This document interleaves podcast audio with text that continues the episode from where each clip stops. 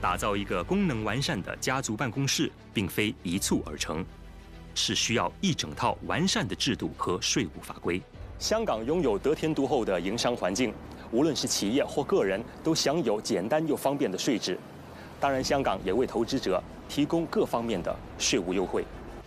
王志伟先生是国际会计师事务所合伙人，兼中国大陆及香港私人财富服务主管。作为税务专家，他对财富传承及家族办公室在香港发展有其独特见解。设立家办呢，不是个很简单的事情，这必须要呢去量身定制的，基本上要看那个特别家族的一个需求。跟他的家族的一个资产的一个情况，开端的时候呢，他在实际方面最主要是在投资方面，需要专业的团队呢去帮他们去执行这些家族管理的事情，包括就是家族的在中国境内、中国境外或者全球的一些投资，呃，包括有些呃新生代，他们就是比较关注 ESG 上面的管理啊，然后他投资不同的绿色的一个项目。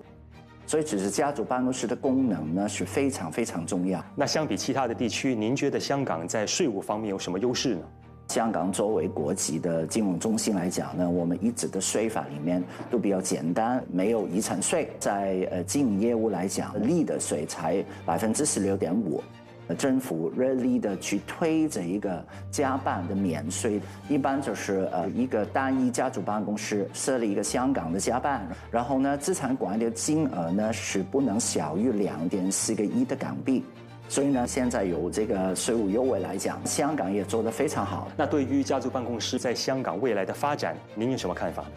传承呢是非常重要的事情。